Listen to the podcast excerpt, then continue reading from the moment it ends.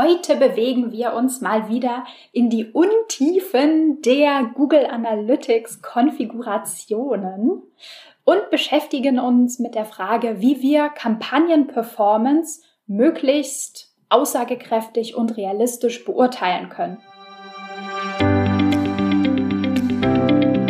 Ich bin Maria-Lena Matysek, Analytics-Freak und Gründerin vom Analytics Boost Camp.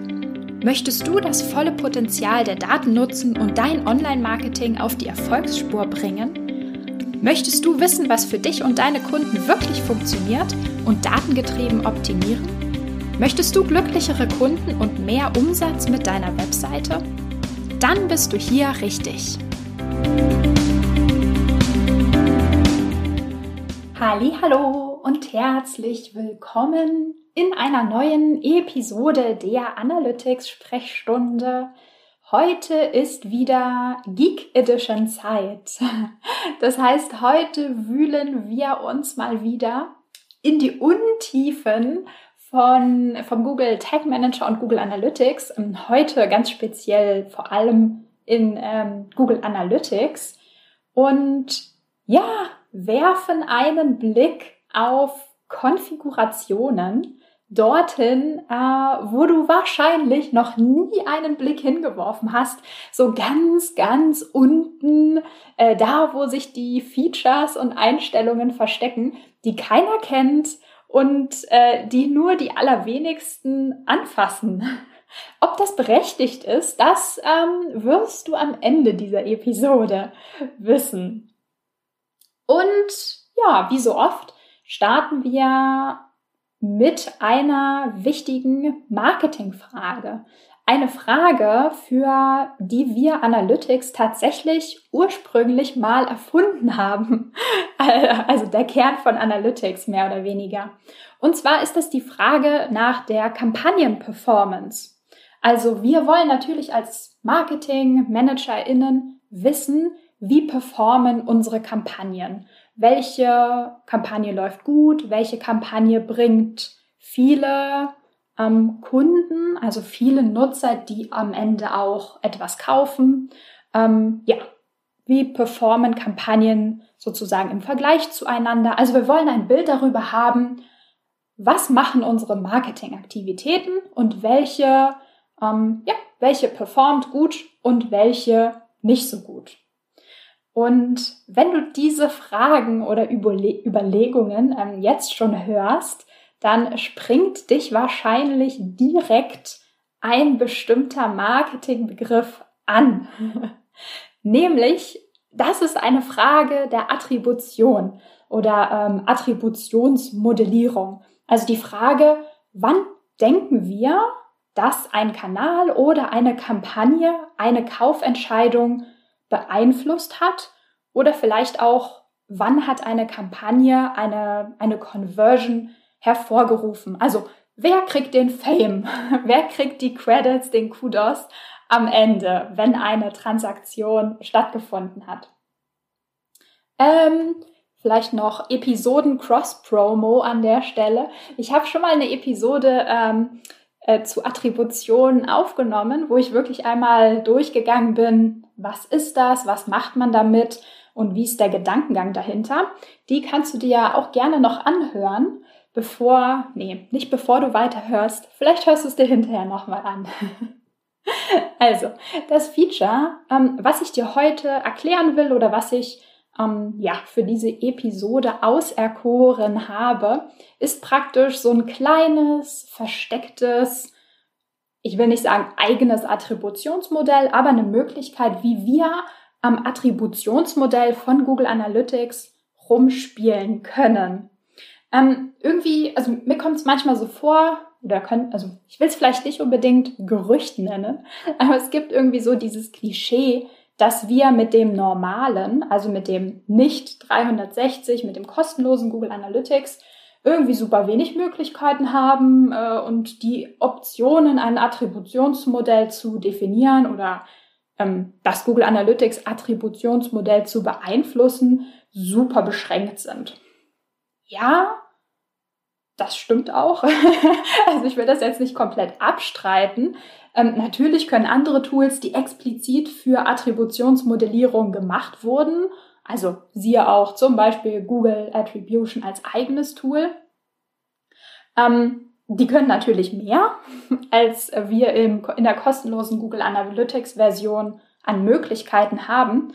Ähm, allerdings äh, belustigt es mich manchmal, dass äh, viele Marketingmanager und Managerinnen nicht mal alle Features kennen, die sie zur Verfügung haben im kostenlosen Google Analytics. Ähm, und die die dann halt auch gar nicht nutzen oder halt nicht alle, nicht alles ausnutzen, was grundsätzlich geht. Äh, sich dann aber beklagen, dass es nicht noch komplexer geht. Und um dem jetzt ein bisschen Abhilfe zu schaffen, habe ich ein, ja, ein kleines, verstecktes Google Analytics Feature äh, mitgebracht für diese Episode. Und zwar ist das das Campaign Timeout. Und zwar, was ist das? Was ist Campaign Timeout? Ähm, das ist sozusagen die Definition oder die Zeitdauer, wie lange, ähm, ja, ja, wie lange bleibt oder wovon gehen wir aus? Wie lange bleibt eine Kampagne im Gedächtnis eines Nutzers? Also wie lange soll Google Analytics eine Conversion, die stattgefunden hat, noch einem bestimmten Kanal oder einer Kampagne zuordnen. Machen wir das vielleicht ein bisschen ähm, präziser anhand eines Beispiels. Also stell dir vor, wir haben einen Nutzer, der kommt über eine, also der sieht eine Facebook-Ad, eine, eine Facebook-Werbeanzeige, klickt da drauf, kommt auf unsere Seite, sagen wir, es ist ein E-Commerce-Shop, ähm, schaut sich ein bisschen um, kauft aber nichts. So, ein bisschen später kommt der Nutzer direkt auf unsere Seite. Also er gibt unseren Shop im Browser ein, kommt auf unsere Seite und kauft dann auch was. Jetzt ist die Frage, wie lange darf die Berührung, also der Klick sozusagen auf die Facebook Werbeanzeige her sein, damit Google Analytics diese Transaktion, die der Kunde gemacht hat, immer noch Facebook zuordnet. Also, das ist eine wirklich, ja, wie sagt man, das ist wirklich die grundlegende Frage, ähm, wenn es um Attribution geht und es natürlich eine super wichtige Frage im, im Marketing allgemein, nämlich wie lange denke ich, hat eine Kampagne oder hat einfach die Berührung mit mir als Brand, mit dem Shop, mit irgendeiner Marketingaktivität Einfluss auf das Kaufverhalten. Also kann ich nach einem halben Jahr oder nach einem Jahr zum Beispiel noch sagen, ah ja, der hat die Ad gesehen ähm, und jetzt hat er gekauft. Wir geben sozusagen den Credit dieser Ad, obwohl das ja schon so lange her ist. Ähm, und diese Frage nach der Länge, wie lange darf das her sein, das ist Campaign Timeout. Also wann sagen wir, jetzt hat die Kampagne keinen Einfluss mehr auf das Kaufverhalten. Ähm, das ist natürlich, sag ich mal, ein theoretischer Wert. in, in Google Analytics haben wir die Möglichkeit, das tatsächlich festzulegen, also manuell einzustellen. Grund, also grundsätzlich erstmal per Default sind da sechs Monate hinterlegt in den Einstellungen in Google Analytics. Und wir können das manuell beeinflussen. Entweder auf 24 Monate hochsetzen, also zwei Jahre, oder ähm, auf eine Stunde, glaube ich, runtersetzen, also super kurz. Okay, schön und gut. Aber was, also was machen wir jetzt damit? Wie beeinflusst jetzt oder wie beeinflussen diese Campaign Timeout Einstellungen unsere äh, Attribution und unsere Reports am Ende? Also erstmal vielleicht wir reden jetzt hier immer von den Akquisitionsreports, nicht von den Multi-Channel Funnels, die es ja auch in Google Analytics gibt. Das ist nochmal eine andere Geschichte. Also in den Akquisitionsreports gilt erstmal grundsätzlich die Regel Last Non-Direct für die Attribution. Also, was heißt das?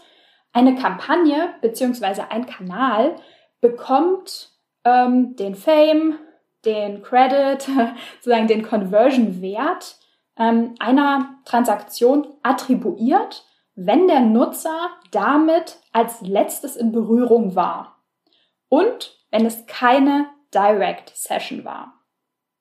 Also, sagen wir mal, es, ähm, ja, es findet eine Conversion statt und genau, sagen wir heute.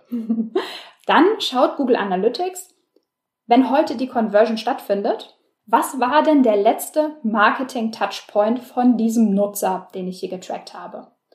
Wenn dieser letzte Touchpoint Direct war, dann schaut Google Analytics, okay, was war denn der vorletzte? Auch Direct? Okay, was war der vorvorletzte? Auch Direct? Okay. also das macht Google Analytics so lange, bis es eine Kampagne findet und der wird dann diese Conversion zugeordnet. Und die Zeitspanne, die du als Campaign Timeout, also als Kampagnenlebensdauer, festlegen kannst, sagt jetzt Google Analytics oder gibt Google Analytics vor, wie lange dieses, okay, vorletzte, okay, vorvorletzte, also wie lange dieses, okay, ich schaue mir die, ähm, den Touchpoint davor an, wie lange dieses Spiel gespielt werden soll. Und wenn es in diesem Zeitraum, den wir festgelegt haben, keine Kampagnen als Quelle von diesem Nutzer findet, dann geht der Fame von, ähm, von dieser Conversion, also der Conversion-Wert, wird dann dem Kanal in Anführungszeichen, weil ein echter Kanal ist es ja nicht, also wird direct zugeordnet. So. Und durch dieses Spiel, ähm, okay, die letzte war direct, was war die vorletzte? Vorletzte war auch direct, was war die vorvorletzte? Durch dieses Spiel kann es auch passieren, dass du irgendwann mal Kampagnen in deinem Akquisitionsreporting findest, die eigentlich schon länger zurückliegen. Also du denkst dir so, hä, diese Kampagne ist überhaupt nicht mehr live, ähm, das ist irgendwie schon drei Monate her, wie kann das sein, dass die jetzt plötzlich auftaucht und eine Conversion ähm, zugeordnet bekommt? Ja, nämlich genau dadurch. okay, ähm, so, was sagt dir das jetzt? Also was machst du mit dieser Information, äh, was eigentlich Campaign Timeout ist? Ähm, mach dir auf jeden Fall mal ein paar Gedanken dazu und tausch dich mit deinen Kollegen auch aus, wie eigentlich der Entscheidungsprozess eurer Zielgruppe aussieht. Wir wollen natürlich, wir wollen immer in Analytics das Verhalten unserer Nutzer möglichst realistisch abbilden. Das heißt, wir wollen uns vorher Gedanken machen, wie lang sind denn so Entscheidungsprozesse von unserer Zielgruppe? In welchem Zeitraum kann man denn annehmen, dass ähm, Nutzer zu einer Entscheidung kommen, dass eine Kampagne eine Kaufentscheidung beeinflusst? Wie gesagt, das ist ein theoretischer Wert, also man kann das nicht berechnen, man kann das nicht irgendwie auf die Minute genau feststellen. Ähm, deswegen ist es eher eine, ja, wie gut kennt ihr eure Zielgruppe? Ähm, in welchem Markt seid ihr auch aktiv. Ich sag mal so, in manchen Märkten irgendwie preisgünstigere Konsumgüter im B2C-Markt gibt es kürzere Entscheidungsphasen. Da kannst du dir überlegen, ob du die Campaign-Timeout-Zeit vielleicht auf 30 Tage oder noch kürzer einstellst. Oder wenn es bei euch längere Prozesse sind, größere Anschaffungen, B2B, ähm, dann kannst du dir überlegen, Dadurch, dass die Kunden länger brauchen, um sich zu entscheiden, macht es auch, auch Sinn, ähm, bei der Attribution weiter im Fenster zurückzugehen und auch älteren Touchpoints noch ähm, eine Conversion zuzuordnen. Genau, das können dann vielleicht, weiß ich nicht, drei Monate sein oder so in die Richtung. Und wenn du dir dazu Gedanken gemacht hast, dann kannst du einfach hingehen in Google Analytics, in den Property-Einstellungen ähm, unter den Session Settings das, die Campaign Timeout Dauer ändern. Genau. Und behalt am besten ähm, beim Reporting und bei der ganzen Performance-Analyse von, von Kampagnen auch immer im Hinterkopf, wie diese Daten eigentlich zustande kommen. Also, sag ich mal, vor dem Hintergrund von dem, was ich gerade erzählt habe, wie funktioniert die Attribution? Also, Last Non-Direct. Ähm, wie beeinflusst die Campaign Timeout die Attribution? Also das brauchst du alles im Hinterkopf, wenn du auf diese Daten schaust. Denn nur wenn du weißt, wie die Daten, die du da siehst, wie die zustande gekommen sind und das auch mit beachtest, nur dann macht es halt ähm, ja, nur dann kannst du sozusagen die richtigen Erkenntnisse aus deinen Reports ziehen. Und erschrickst dich nicht und denkst dir so, okay, krass, wo kommen jetzt diese Kampagnen her? Haben wir die noch irgendwo laufen? Hat da irgendjemand was vergessen? Keine Sorge, wahrscheinlich ist nichts falsch, ähm, aber es ist halt super wichtig, genau das im Hinterkopf zu behalten, wenn du auf die Reports schaust. Okay, ähm, ich glaube, das war's. Dann würde ich sagen, ich wünsche dir ein schönes Wochenende und wir hören uns am Montag wieder. Bis dann, ciao, ciao. Wenn dir die Folge gefallen hat und du etwas mitnehmen konntest, dann würde ich mich mega über eine Bewertung freuen. Abonniere den Podcast, teile ihn mit Freunden und Kollegen und wenn du selbst eine Frage hast, die ich dir in der Analytics-Sprechstunde beantworten kann, dann schreib sie mir auf jeden Fall per Mail an maria@analyticsfreak.com, auf Facebook oder über LinkedIn.